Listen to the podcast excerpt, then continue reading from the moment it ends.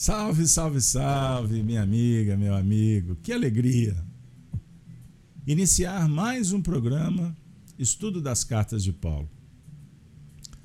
É uma marca que toca o nosso coração. Hoje nós completamos 238 programas. Que bênção, que bênção. Ontem mesmo nós iniciamos esse projeto.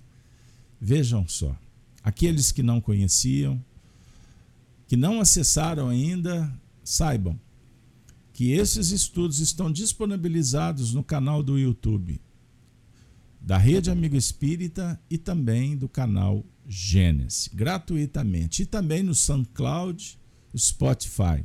Vocês podem baixar o áudio para ouvir, caso queira, no telemóvel, enfim. Aqueles que utilizam para os recursos das rádios, está lá para quem se interessar gratuitamente. Mas sem delongas, pessoal, nós estamos com o coração em festa. Uma vez que o tema de hoje muito especial. E eu rogo a Jesus que nos ampare, a equipe de Paulo de Tarso, para que a gente possa captar em essência o que nos foi reservado. Então, nós vamos trabalhar com esse temário: esperar em Cristo. Pois bem, como nós é, estudamos as cartas, nós vamos iniciar por elas. Então, eu convido vocês para que juntos possamos agora trazer como leitura que vai abrir as nossas Reflexões. Estamos atualmente trabalhando com a primeira carta de Paulo aos Coríntios, no capítulo 15, a partir do primeiro versículo. O tema: a ressurreição. Antes de fazer uma leitura, um, um dos nossos web amigos mandou um, uma mensagem no último encontro dizendo que no Espiritismo Cristo não ressuscita porque não há ressurreição. Então, primeiramente, eu agradeço e confesso para vocês que ficamos tão matriculados nas interpretações de ordem filosófica que eu passei batido nesse ponto doutrinário. Mas não tem problema e não retiramos nada do que foi feito no último encontro. Mas durante o evento a gente pode abordar rapidamente esse aspecto que é muito importante, diga-se de passagem. Então vamos lá. Sem delongas, Paulo escreveu assim para os coríntios e agora para você, para nós. Também vos notifico. Também vos notifico. Irmãos, o evangelho que já vos tenho anunciado, o qual também recebestes e no qual também permaneceis. Que beleza! Que beleza! Para abrir as nossas conversas. Paulo notifica tantas coisas, tantos ensinos, e hoje ele também vai notificar. Apoiado no Evangelho que todos aqui já receberam. Olha que maravilha! E que ele também recebeu ou seja, ele inicia com humildade. Não há aqui arrogância, presunção. Amizade, troca de experiência. E a dica é do evangelho que todos permaneçamos, ou seja, que todos vivemos. Porque senão não tem sentido. Certinho? Mas agora só o texto. Continuando. Pelo qual também sois salvos, se o retiverdes, tal como vô-lo tenho anunciado. Se não é, que crestes em vão. Por quê? Primeiramente vos entreguei o que também recebi. Olha que beleza. Que Cristo morreu por nossos erros segundo as Escrituras. Segundo as Escrituras, não se esqueçam. E que foi sepultado e que ressuscitou ao terceiro dia, segundo as Escrituras. Como que a doutrina vê o Cristo ressuscitando? Ele volta naquele mesmo corpo que ele tinha?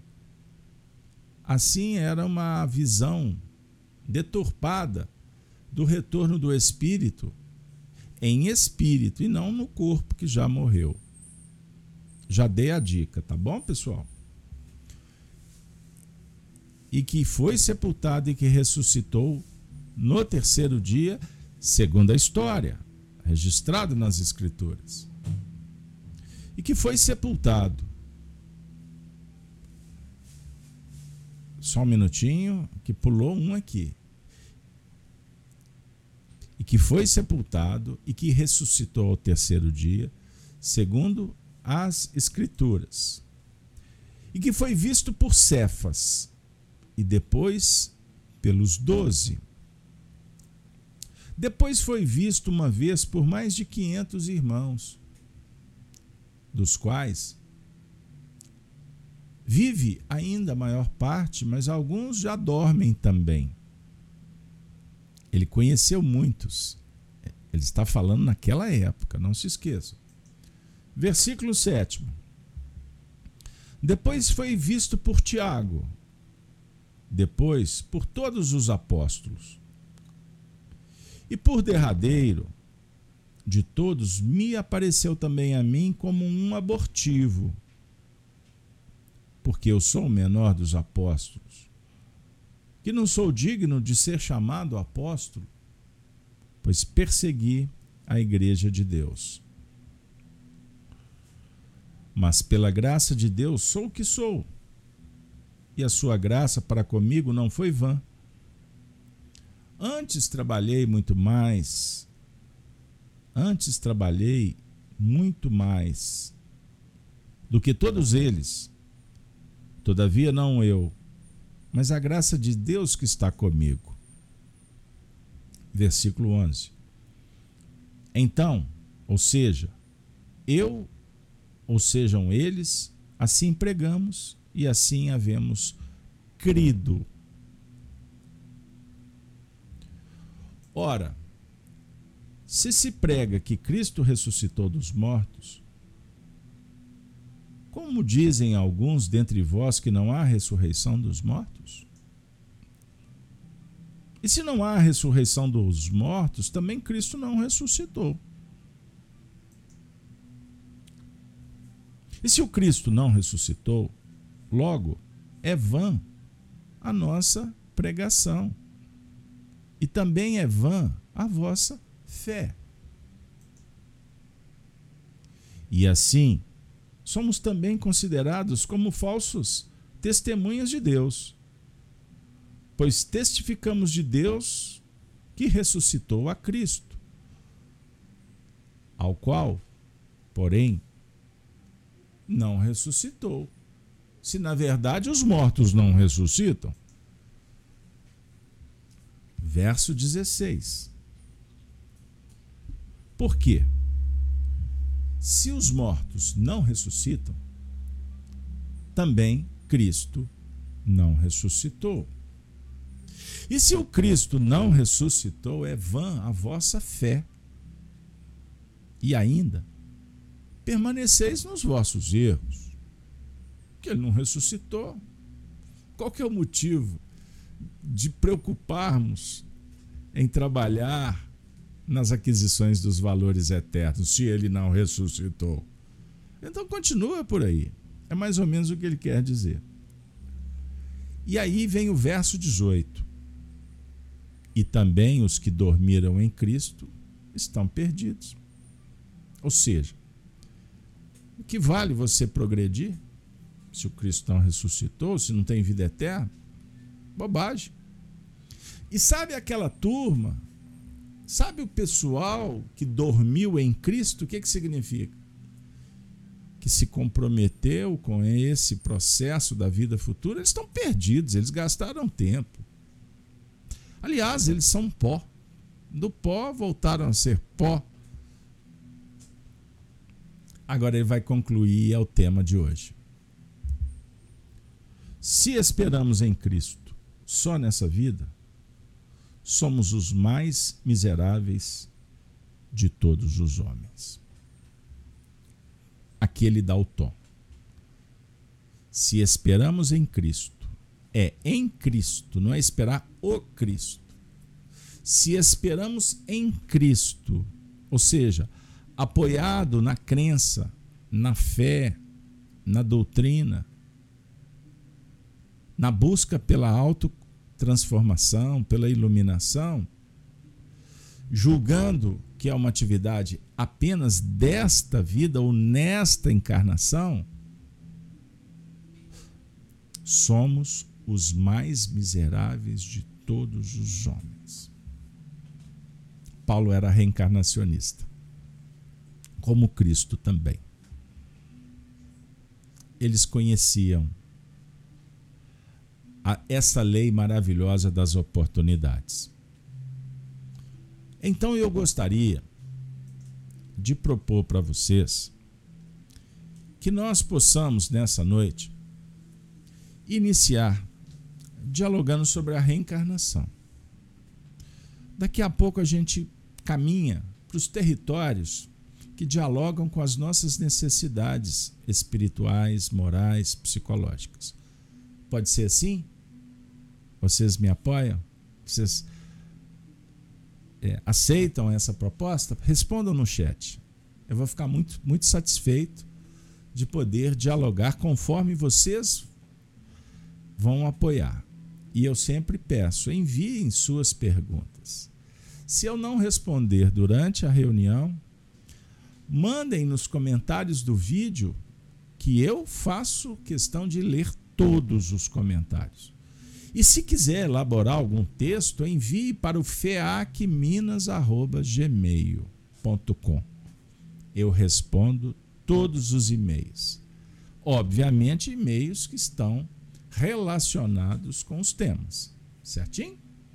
Bom, pelo visto aqui, a Karen, o Anderson, Dinaldo, acho que o pessoal está apoiando. A Maria Beatriz, está todo mundo apoiando. Então vamos lá. Bom, então o assunto é reencarnação. Vamos buscar na memória, questão 132 do Livro dos Espíritos, Kardec levanta essa, essa, esta indagação, esse assunto. Por quê? Qual o objetivo? Por que reencarnar? Para quê? Então os espíritos respondem textualmente assim: Deus vos impõe a reencarnação com o fim de vos fazer progredir. Para uns, missão. Para outros, expiação. Tem um belo comentário que eu vou trazer para vocês. Rapidinho.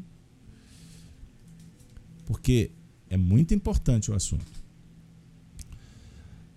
Então, eu o texto repetindo: Deus lhes impõe a encarnação com o fim de fazê-los chegar à perfeição. Para uns é expiação, para outros missão. Mas para alcançarem essa perfeição, tem que sofrer todas as vicissitudes da existência corporal. Nisto é que consiste a expiação. A encarnação tem ainda outra finalidade: a de pôr o espírito em condições de cumprir sua parte na obra da criação. Para executá-la é que em cada mundo ele toma um instrumento em harmonia com a matéria essencial desse mundo, o corpo, a fim de nele cumprir daquele ponto de vista as ordens de Deus. O corpo causal, o perispírito e o corpo o corpo físico. É dessa forma que, concorrendo para a obra geral, ele próprio se adianta. Está aí. Reencarnamos com um objetivo. Filosoficamente, indagamos assim: para que existir? Qual a finalidade? Sobre o ponto de vista materialista, o indivíduo pode achar que a finalidade da vida é viajar, é trabalhar, é curtir, é criar família, é perpetuar a espécie, é se realizar profissionalmente, certo? Mas a vida não se resume nestas abordagens. Vida é vida imortal. O nosso diálogo é sob o ponto de vista da realização do ser na dinâmica da humanidade. E para tal, nós vamos nos desvestindo de tudo que impede que sejamos humanos, imperfeições. Certo? Esse diálogo filosófico parece repetido, mas nós não podemos abrir mão de, ref, de refletir sobre o tema. E para tal, precisamos de desenvolver as faculdades da alma: razão, vontade, imaginação, criatividade. Pelo esforço, que é a vontade, cumprindo a lei divina. Deus, que está dentro de nós, a força interior, é um diálogo perfeito com a harmonia celeste cósmica. Então, o texto, essa resposta oferecida pelos espíritos, e Kardec compartilha conosco, é extraordinário. Porque está dizendo assim: nós precisamos de trabalhar na nossa intimidade, desenvolvendo faculdades, como dito, virtudes, valores, a moral. Olha que beleza. E dentro de várias virtudes, como o amor incondicional, o amor condicional é pseudo-amor. Amor incondicional é aquele amor que não tem condições. Ele não impõe. Ele não exige. Ele é, ele é amor na plenitude. Então, quando eu digo assim, eu amo, mas eu coloquei uma condição. Não é amor, é pseudo. Trabalhar a virtude da gratidão, da aceitação. Gratidão é um movimento virtuoso que dialoga com a humildade, com a paciência, com a bondade. Percebam, e nos aproxima da natureza divina, que está no semelhante, nos animais, nas plantas, nos minerais, no mundo subatômico, como no macrocosmo. A lei é uma só, que rege progresso, amor, misericórdia. Perceberam? Então, Paulo de Tarso está dizendo assim: o Cristo é mestre, é o mestre por excelência. Então ele veio nos alertar, ele veio respaldar a base das crenças das crenças humanas, das filosofias que vêm dinamizando na história as possibilidades para que a gente aprenda em nível da ciência, das relações, das descobertas, como se relacionar consigo mesmo, com o próximo e com Deus. Compreenderam? Então Jesus enviou apóstolos, profetas, que inauguraram histórias, painéis, escolas e depois deram testemunhos, passaram por dificuldades, como professores, como educadores, como os mestres da humanidade viveram os seus desafios, pois a incompreensão do aluno para com a escola e o mestre faz parte, faz parte do cardápio, do menu. Então Jesus vem no seu tempo, no tempo divino, dividir o calendário e apresentar para nós uma possibilidade para virar a chave, porque até antes dele a revelação nos convocava para organizar a mente sob o ponto de vista das leis, das leis espirituais, sociais, os códigos. Vejam bem, um primeiro movimento do despertar para analisar religiosidade e espiritualidade, mas ainda num campo muito limitado. Então ele vem, abre uma porta, a porta das portas. Porque ele vem nos mostrar a importância dessa relação consciente com Deus, o Filho com o Pai. E ele, de uma forma amorosa, sábia, com uma filosofia de profundidade, porque é uma seta que atinge o ser, o amor toca ser, propõe ser e não ter. Então ele abre reflexões que até hoje nos causa perplexidade pela nossa incipiência. Somos aprendizes ainda das primeiras lições mas o que, que importa? É que ele fala sobre a misericórdia que nos concede muitas oportunidades. E Paulo percebeu, Paulo, com a sua visão de profundidade, captou, interpretou e escreve para nós, nos dias atuais, e agora com muito mais condições do que antes, pois quantas vezes passamos os olhos por estas cartas? E só agora, face ao advento do Espiritismo, a gente consegue trabalhar a reencarnação é, com mais coerência, com mais lógica, com mais sentido. Uma vez que os próprios espíritos vêm ao nosso encontro para respaldar pelas experiências próprias, pelas suas descobertas, pelos seus testemunhos. Alguns que valeu a pena dormir em Cristo, e outros arrependidos por não terem ouvido Cristo. Ou seja, passaram pela vida sem se interessar pela causa principal o Espírito. E isso nos, nos chama para um cantinho da sala. Sabe aquele cantinho de pensar? Alguns pais antigamente, quando iam repreender os filhos, falavam assim: vou te colocar naquele cantinho ali para pensar. Então os espíritos nos chamam para o cantinho para pensar, para dizer assim: nesse momento, estudando as cartas de Paulo, Vejam só.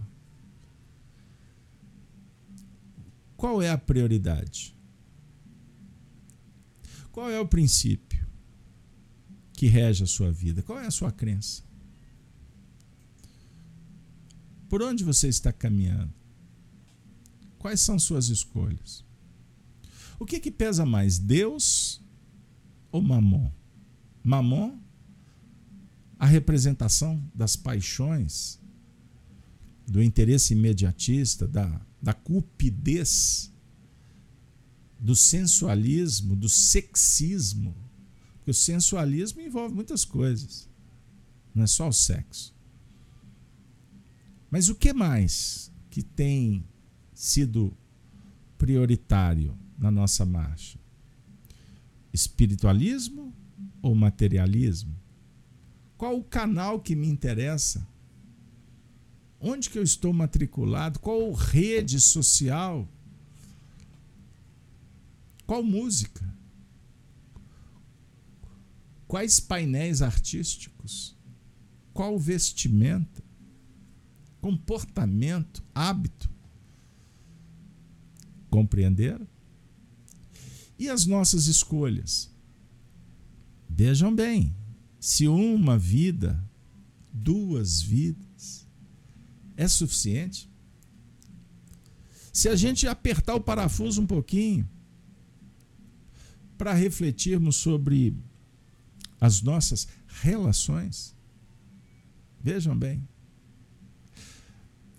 é, numa abordagem psicológica transpessoal, a gente vai deparando com ensinamentos muito interessantes que a gente pode compartilhar aqui com muita tranquilidade.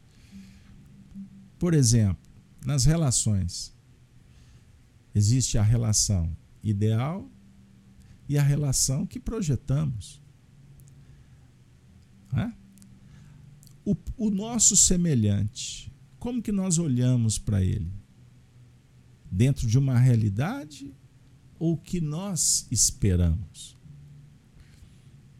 Então a realidade ela pode ser compreendida como ela pode ser adiada. Ela pode ser é, uma percepção equivocada. Nós estamos pautando em qual princípio para intercambiar com o semelhante? Repito, com aquilo que eu desejo ou com o que ele pode me oferecer. E a relação consigo mesmo? Você tem investido para compreender, conhecer realmente quem você é? Ou você, eu, nós, esbarramos nas imperfeições vaidosas e superestimamos o que na verdade somos. Ou subestimamos. É um movimento de outra polaridade. Então nós podemos exagerar imaginando uma coisa que nós não somos. E o que é pior, acreditando e se idiotizando com isso, se auto-hipnotizando com uma crença falaciosa julgando ser mais, ter mais qualidades, mais virtudes que você, eu possuímos. Mais. E da mesma forma diminuir é a subestimação, nos colocar numa condição inferior a que realmente a lógica patenteia. Então observem quantos desafios nós temos quando a gente olha para dentro quando nós nos relacionamos, sendo chamados para o movimento da empatia, se relacionar com o outro, se colocando na posição dele, para trabalhar diversas virtudes, como da obediência, resignação, per, ao, perdão, auto-perdão. Olha que maravilha. Eu pergunto para vocês, para você, minha amiga, meu amigo, Quantos anos você tem? Olha, essa turma que já caminhou mais, eu vou dizer assim: observa como tudo passou rápido. Será que agora que a gente está começando a tomar noção, que a gente está começando a entender determinados lances da vida, que foi necessário percorrer tantas estradas? E agora, justo agora, em alguns casos, uma sensação de: meu Deus, e como vou fazer? Se o cenário mudou, as pessoas passaram, os anos chegaram ou se foram. No universo delimitado por berço e túmulo, o que vem para nós é que não tem jeito. Tudo em vão. Investiu errado. E agora? Compreendam o que o Paulo está falando. É vã a vossa fé. O que nós estamos fazendo aqui? Lidando com espiritualidade, com espiritismo, com os espíritos. Nós viemos para cá porque o Espiritismo inaugura para nós uma era espetacular na interpretação do Cristo. Conforme Kardec, de uma forma magistral, No segundo capítulo do Evangelho segundo o Espiritismo, ele tem uma frase que a gente repete sempre. O meu reino não é desse mundo. A doutrina do Cristo é toda baseada na vida futura. A vida futura, a vida pós-morte? Não, a vida pós-vida. A vida que se intercambia, que se interage, a vida que surpreende, a vida que é rica de novidades. Ah, Carlos Alberto, mas eu já estou às portas da desencarnação, eu estou tão velha, tão velho. É, eu acho que você não vai desencarnar, você vai morrer. não se assuste. Porque você está permitindo a sua mente envelhecer. Desencarnação é só uma passagem para o outro lado, que chega a hora para todo mundo. Então eu preciso de me preparar porque eu quero continuar pensando, amando. Eu quero ainda viver experiências da alegria e da tristeza, da decepção, da euforia. Emoções diversas que são fundamentais para me construir, para me descobrir, para me investir, para me transcender. Captaram? Compreenderam? Mas aí, minha amiga, meu amigo, vem aquela pessoa que quer fazer o contraponto. Ah, mas eu não acredito nessa história de reencarnação, não. Porque se a gente. Se nós tivemos muitas vidas, por que, que eu não me lembro do que aconteceu em vidas pregressas? Por que o espírito perde a lembrança? Por que, que a memória não funciona nesse sentido? Bom, eu vou pedir licença para vocês porque chegou para nós, figuradamente, um ilustre convidado. Para não dizer que ele é que nos convidou. Allan Kardec e o Espírito de Verdade. Eles vão chegar para nos atender nesse quesito. Livro dos Espíritos, questão 392. Olha que beleza. Kardec perguntou exatamente isso. Por que perde o espírito encarnado a lembrança do seu passado? E vem a resposta. Olha que maravilha. Não pode o homem, nem deve saber tudo. Deus assim o quer em sua sabedoria. Sem o véu que lhe oculta certas coisas, ficaria ofuscado. Como quem, sem transição, saísse do escuro para o claro. Esquecido de seu passado, ele é mais senhor de si. Olha que beleza. Não podemos saber tudo.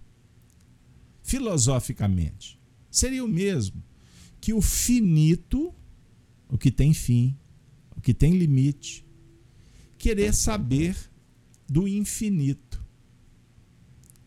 Saber tudo. Perceberam? Então a gente tem que tomar muito cuidado com a beatitude que o conhecimento o pseudo-conhecimento nos atrai para tal. Você nunca vai saber tudo. Humildade. O que a gente não concebe, não conhece, naturalmente o nosso espírito quer saber. É uma fragrância que a gente capta e que nos atrai romanticamente poeticamente.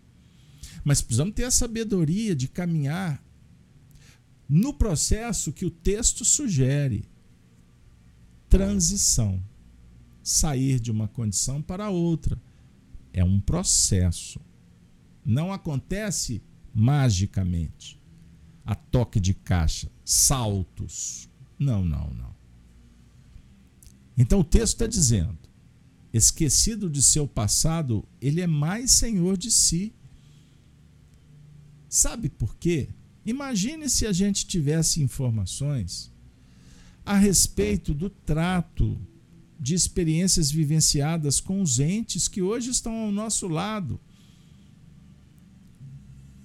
Imagine se você descobre que você causou um grave problema para esta que hoje é sua mãe, seu filho, sua esposa, e que hoje nós estamos numa luta, uma luta de sol a sol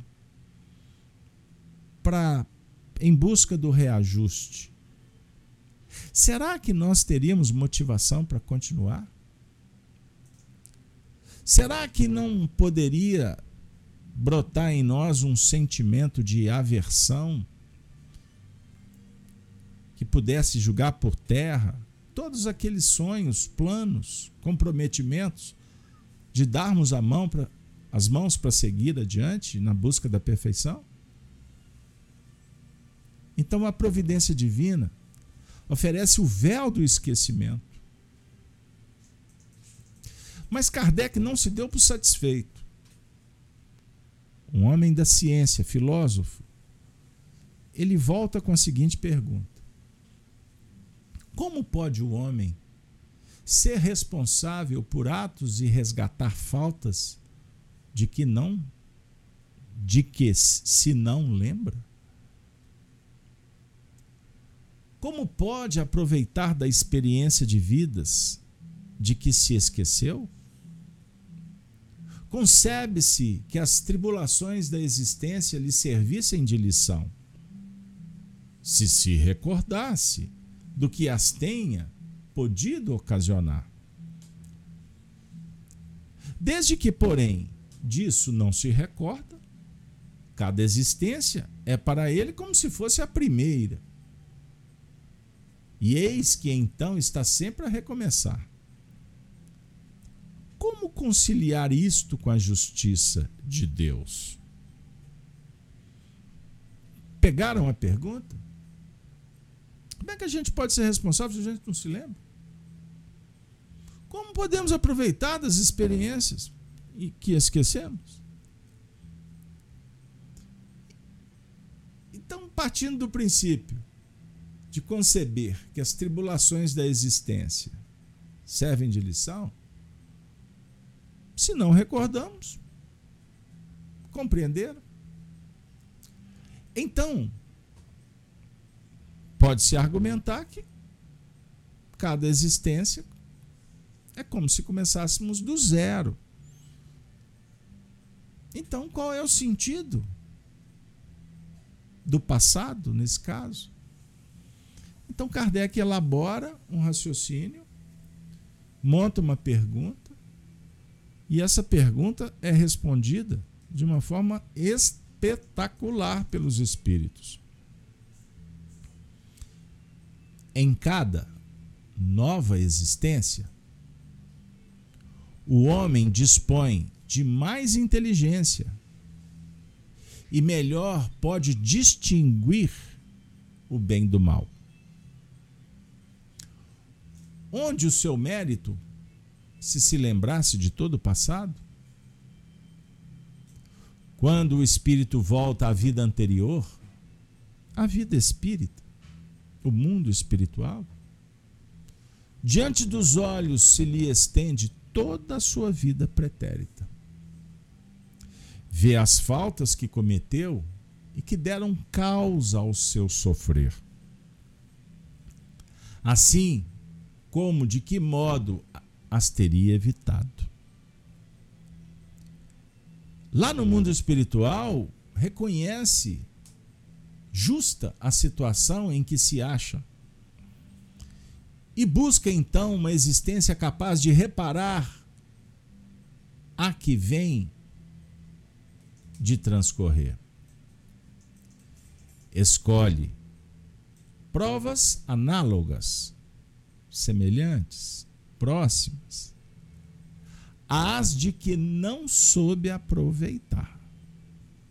Ou seja, provas, circunstâncias parecidas, jamais as mesmas, porque o que foi não volta.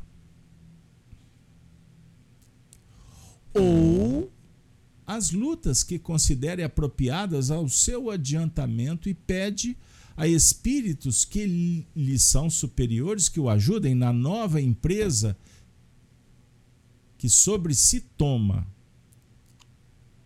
ciente de que o espírito que lhe for dado por guia nessa outra existência se esforçará pelo levar a reparar suas faltas, dando-lhe uma espécie de intuição das em que incorreu. Pegaram aí? Então não se recorda dos painéis com clareza, mas apoiado pelo guia protetor, uma inspiração, uma intuição nos indica os males, os erros cometidos, aquele desafio que está à nossa porta, a experiência, para que a gente tome uma nova decisão tendes esta intuição no pensamento, no desejo criminoso que frequentemente vos assalta, e a que instintivamente resistis. Olha só. Então eles estão dando um exemplo do de, quando brota um desejo criminoso e que instintivamente o indivíduo resiste. É como se piscasse uma, um sinal de alerta na consciência e ele segura. Quando, quando consegue. Quando se interessa. Atribuindo as mais das vezes essa resistência aos princípios que recebestes de vossos pais, quando é a voz da consciência que vos fala essa voz, que é a lembrança do passado. Vos adverte para não recairdes nas faltas de que já vos fizestes culpados em a nova existência. Se sofre com coragem aquelas provas e resiste, ou espírito se eleva e ascende na hierarquia dos espíritos, no voltar para o meio deles. Não temos, é certo, a vida corpórea, lembrança exata do que fomos e do que fizemos em anteriores existências, mas temos de tudo isso a intuição sendo as nossas tendências instintivas uma reminiscência do passado. E a nossa consciência, que é o desejo que experimentamos de não reincidir nas faltas já cometidas, nos concita a resistência àqueles pendores. Esse comentário é de Kardec. Que maravilha, hein, pessoal? Vejam como que a doutrina espírita é coerente. A gente não acha falha. É uma costura muito bem feita dos temas. Essa obra gigantesca coordenada pelo Cristo, que Kardec compartilha com todos nós. Então não recordamos, é certo. Sobre o ponto de vista objetivo das experiências. A memória, ela não está num lugar, não existe um, um, um depósito de memória que você vai lá e busca uma informação. A memória, ela está situada na nossa estrutura mental, não é no cérebro. Tanto é verdade que as nossas experiências nessa encarnação, quando deixamos o corpo, suas noites de sono, você não se recorda de quase nada. Percentual pequeno. Por quê? As experiências que vivemos quando deixamos o corpo físico, elas não estão sendo impregnantes para o nosso cérebro físico. Então, naturalmente, a gente tem dificuldade de recordar, porque elas estão registradas. Isso é simbólico. No nosso cérebro perispiritual na nossa mente extrasensorial. Então, vivências, outras vidas estão arquivadas. São reflexos, guardando-as. Então, quando nos candidatamos a percorrer um caminho análogo, não é igual. Entendam bem. Em alguns casos, com as mesmas pessoas. Pode ser. Não necessariamente em posições semelhantes. O pai pode voltar como filho, a filha como mãe, o esposo, olha só, o esposo pode estar casado hoje com a irmã daquela que ontem foi a sua companheira. Nas atividades por aí, nós convivemos com corações que foram muito, muito próximos. Alguns deles com acertos, com alguns equívocos, em alguns casos, com equívocos graves, delitos. Você não sabe do que aconteceu. E olha, cuidado em querer remexer no passado vai essa dica carinhosa, respeitosa. Ok? Mas vejam bem, nós temos oportunidade de, através dos movimentos da virtude, ou movimentos virtuosos, que na verdade promovem uma interação, uma unificação das virtudes, ou seja, experiência em todas elas, e lançando mão para ter elementos que nos dê condições para a gente fazer o enfrentamento psicológico, é fundamental que tenhamos paciência para estudar essa matéria e não querer as soluções bate-pronto. Dinaldo está dizendo: ninguém se lembra como aprendeu a andar na atual encarnação, mas anda. É instintivo, né, Inaldo? Né, Dinaldo, desculpa. É instintivo. Isso já está registrado na nossa estrutura perispiritual. Um dia nós saímos das águas, fomos para as praias, fomos habitar as terras. Também um dia voamos, fomos para as alturas. Ou seja, trabalhamos num sistema de afinidade, de aproximação. Olha o mineral aquecido, resfriado, magnetismo. Então, quando nós falamos da evolução, o assunto toma uma dimensão espetacular até a gente chegar nessa estrutura psíquica humana que, na verdade, sobre o ponto de vista fisiológico, é o resultado de vivências multifárias, em muitas etapas, nos evos, que a gente não consegue nem dimensionar quando tudo começou. Então a gente pode passear aí com o André Luiz nas suas orientações, na sua obra, que continua o pensamento kardeciano, e a gente tem matéria para estudar por muitas reencarnações. Mas nós chegamos nas cartas de Paulo trazendo essa abordagem sobre a reencarnação, porque espiritismo sem reencarnação não tem base. A gente não consegue teorizar. A gente não consegue debater as infinitas oportunidades que o Pai nos concede.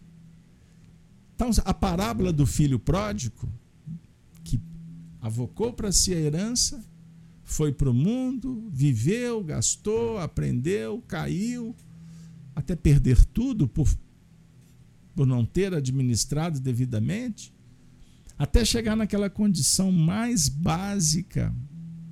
E ele conhecia o caminho, porque foi de lá que nós partimos comendo bolotas com dos porcos e os jornaleiros da casa do pai comendo muito melhor.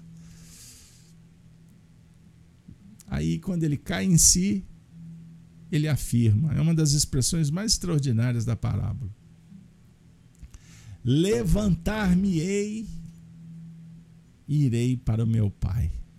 Isso é sensacional.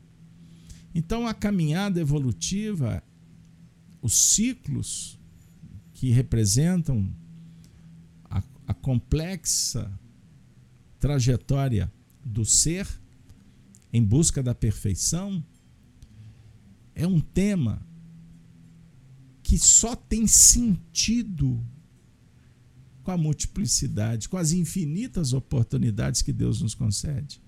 Nascer, morrer, tornar a nascer. Tal a lei. Se não for assim, eu parafraseando Paulo, o que, que nós vamos fazer aqui? Para que, que tu está preocupado com a moral? Talvez seja melhor sair pelo mundo para aproveitar, porque vai acabar.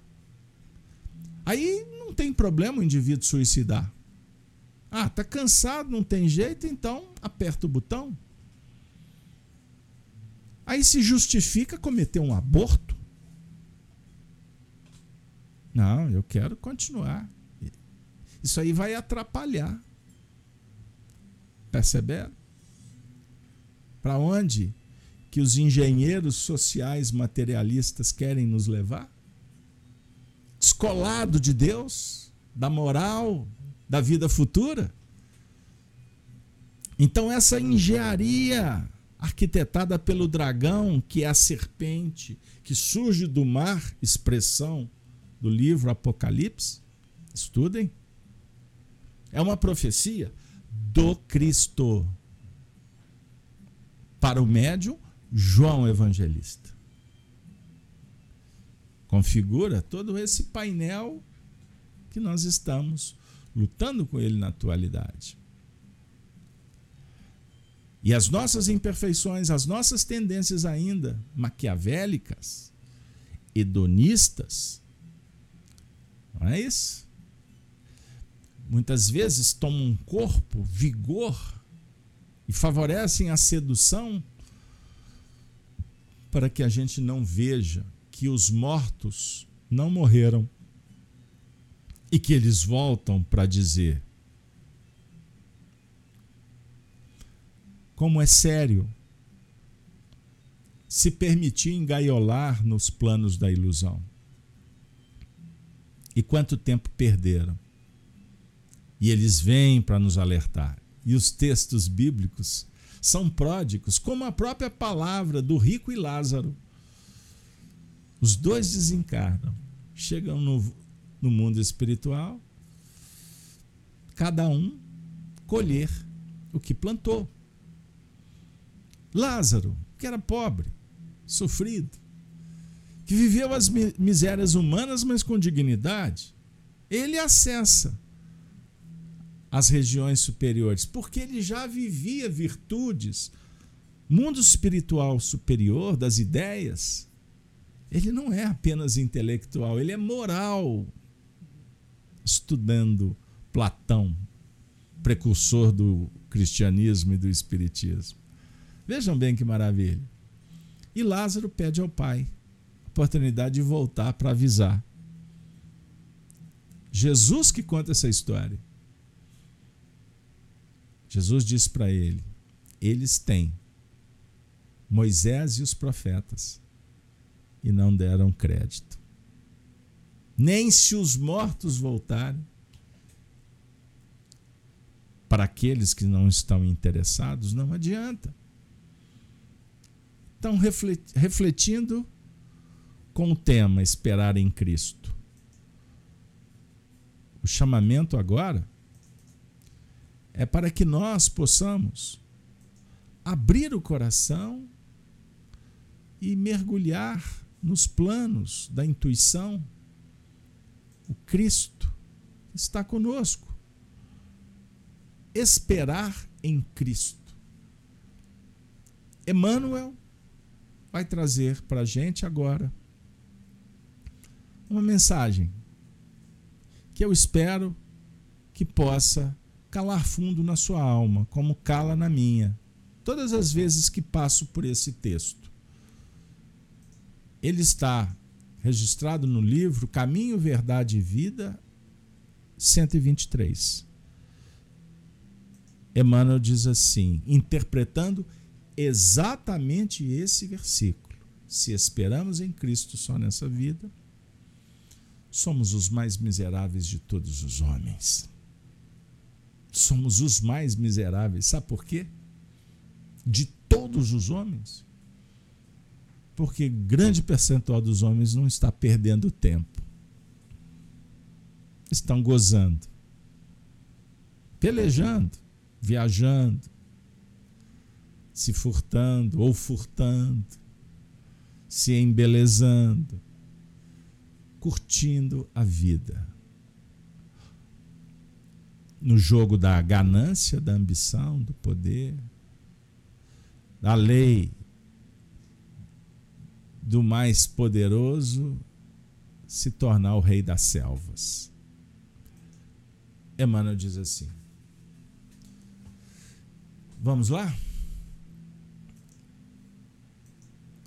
o texto, seria razoável contar com o Senhor tão só nas expressões passageiras da vida fragmentária? Seria razoável? Contar com o Senhor nas facilidades? Nas coisas do mundo? Fragmentos? sem unificação, as coisas soltas, perdidas. Seria razoável?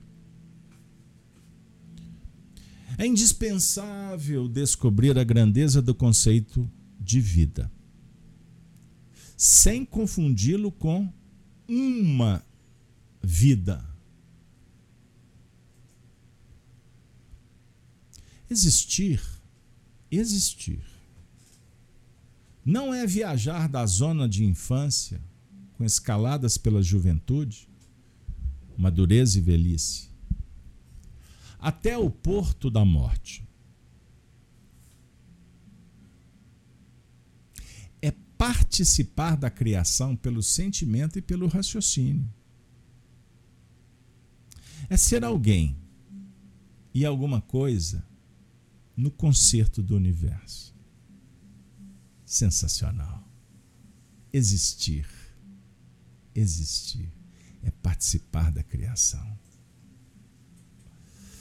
Na condição de encarnados, raros assuntos confundem, tanto como os da morte. Interpretada erroneamente como sendo o fim daquilo que não pode desaparecer. É imprescindível, portanto, esperar em Cristo, com a noção real da eternidade. Noção real, não fantasiosa. A filosofia do imediatismo na Terra transforma os homens em crianças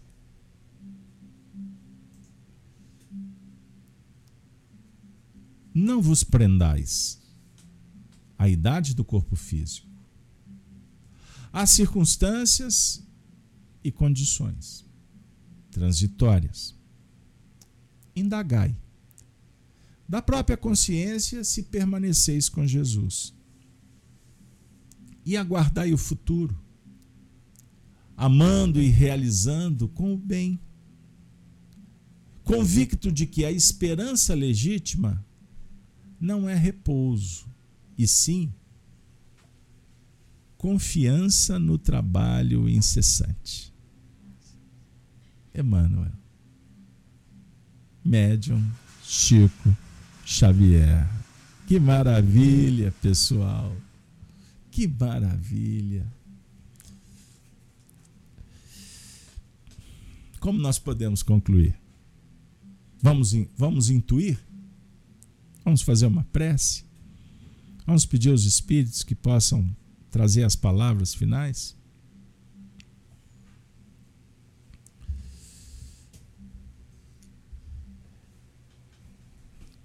Que Deus nos abençoe. Alguns dias atrás, eu tive um desdobramento e fui surpreendido no meio da madrugada com um coração que, me, que veio me visitar. Um parente, um parente muito querido, que eu confesso, não, as circunstâncias não favoreciam, não favoreceram para que eu recordasse dela há muitos anos, há muitos anos. E nesse encontro afetuoso, esta alma bendita me disse: que saudade, que saudade daqueles tempos. Me foi concedido a oportunidade de vir falar com você. Quando eu era menino, ela tinha um jeito de conversar comigo, de pronunciar o meu apelido. E foi daquele mesmo jeitinho que ela me abraçou e me disse: Mande um abraço para os meus filhos, eu te peço. E diga para eles que eu estou viva que o existir transcende a maneira com que nós interpretamos aí na Terra. E que eu, na condição de mãe, estarei sempre junto, quando possível, dos corações destes que são os meus filhinhos, orando por eles, mas que eles possam meu querido. Quem sabe se esforçar mais para receber Jesus no coração.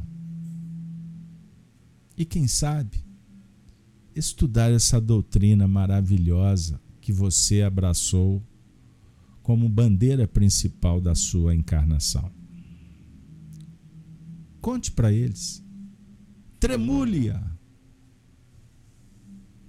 que todos que passarem possam ver essa bandeira.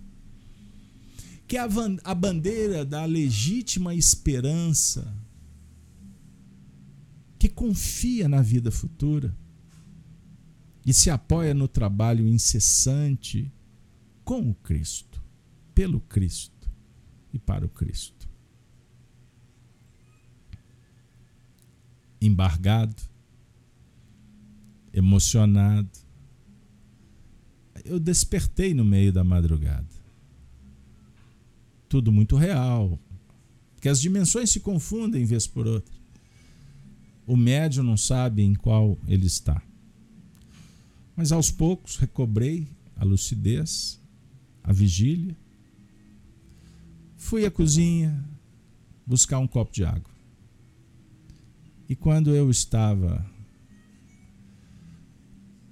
saboreando o líquido, tão auspicioso, ela pôs a mão no meu ombro de novo. Eu voltei, ela olhou e disse: Para você não esquecer, sou eu mesma. No dia seguinte, voltei, dormi. Lá pelas tantas da manhã, eu ouvi uma voz adocicada dizendo: Não esqueça do meu pedido.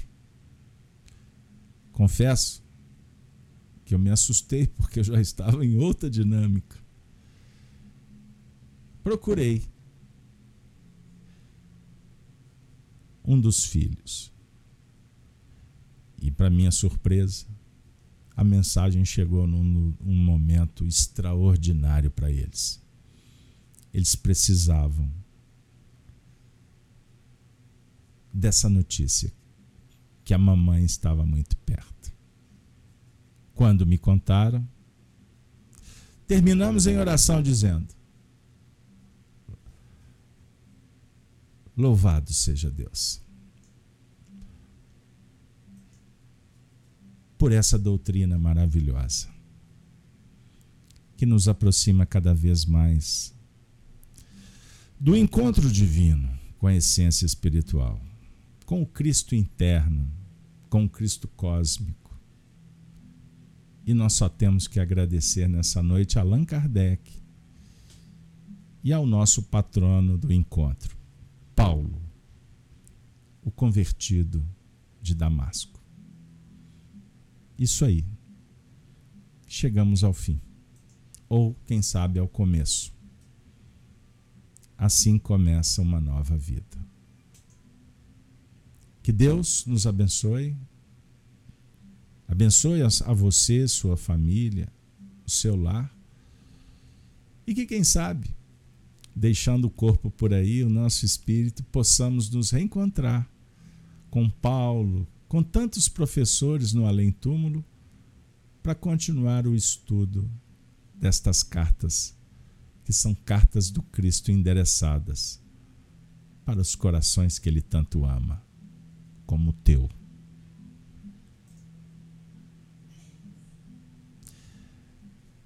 Com a saudação dos cristãos dos primeiros tempos, vamos nos despedir.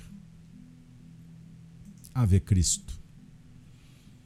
Os que aspiram à glória de servir em teu nome, te glorificam e saúdam. Valeu, pessoal.